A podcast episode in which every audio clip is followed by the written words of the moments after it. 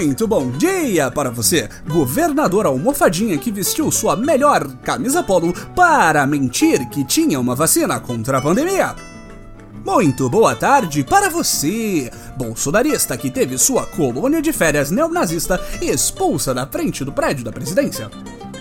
E muito boa noite para você, presidente que ficou muito surpreso que seus apoiadores começaram a vandalizar hospitais por conta de uma sugestão sua. Este é o Boletim do Globalismo Brasileiro, seu relatório semanal sobre a luta do nosso capitão contra as forças comunistas do Pai Nosso que estás no céu e do clima nórdico do Cerrado. Toda semana a gente traz para você aquilo que nem o seu grupo de Zap Zap mostra. Então, não sai daí!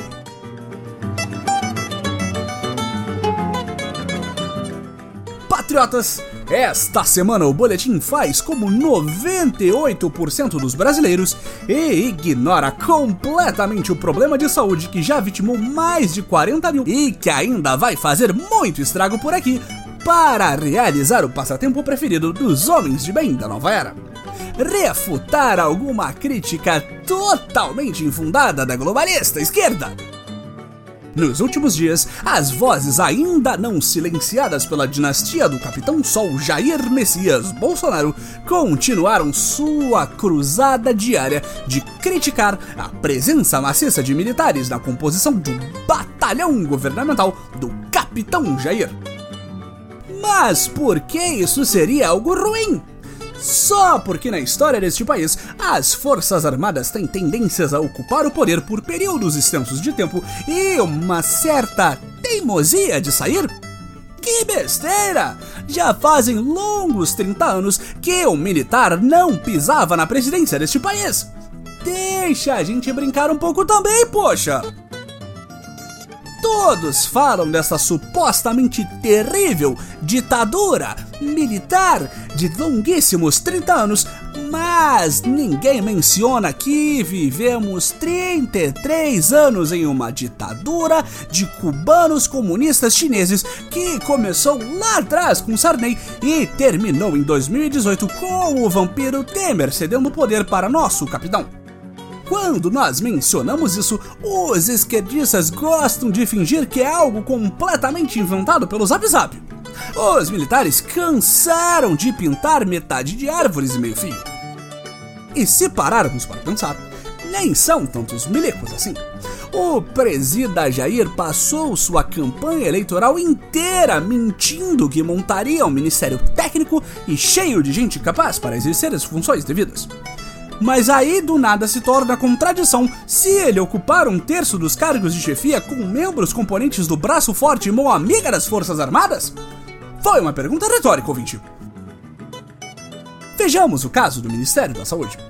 No momento, a pasta é liderada pelo querido general Pazuzu, digo, Pazuello, uma pessoa sem qualquer formação médica, mas que nosso Jair tem total confiança para chefiar o principal órgão do governo federal responsável por lidar com uma crise sanitária que, por sorte, não estamos tendo.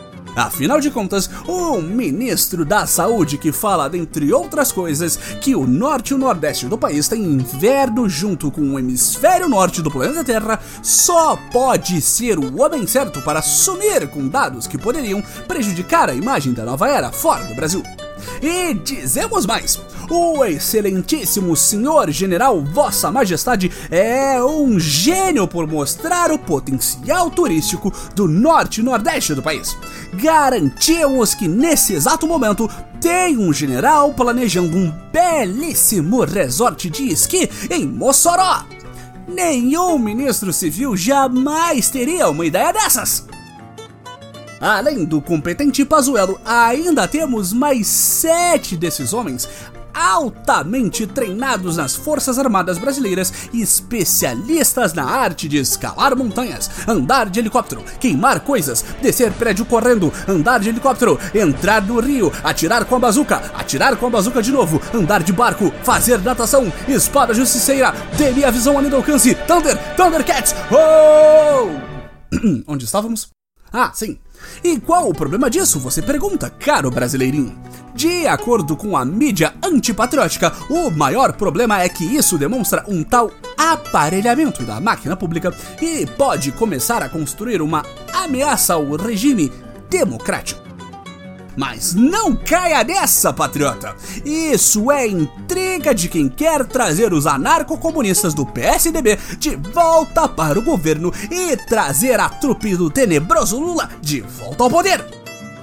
Se você não sente confiança suficiente nas nossas palavras, fique tranquilo que estamos apenas repetindo o discurso dele mesmo, Jair Messias Bolsonaro através de sua assessoria de imprensa, digo, Secretaria de Comunicação na rede de fascismo e antifascismo Twitter, nosso presídio afirmou que o exército não cumpre ordens absurdas, como a tomada de poder. Mas, por outro lado, não vai permitir que a incompetência e corrupção cometida por um dos seus seja punida por outros poderes constitucionais. Essa nem um pouco ameaça de poderes totais ao controlado Jair não surgiu do nada, patriota. Isso foi apenas uma resposta ao maldito e comunista STF, que vez após vez tentou silenciar nossa tomada militar saudável da democracia brasileira.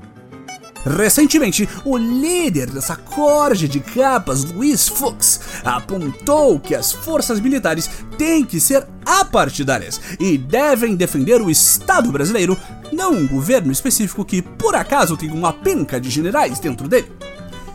Apesar de estarem sob o comando do presidente, as Forças Armadas Brasileiras não deveriam ser utilizadas como jagunços presidenciais. Assim não dá em We Trust. Assim você tira toda a graça de termos milhares de pessoas armadas à nossa disposição. Para que ter um bando de generais se não podemos usá-los para ameaçar nossos inimigos com eles? Se por acaso acontecer de por acaso o exército por acaso for obrigado a por acaso tomar o STF e cancelar as eleições por mais de duas décadas, de novo. Isso tudo vai ser culpa da esquerda aralha que não deixou o capitão brincar.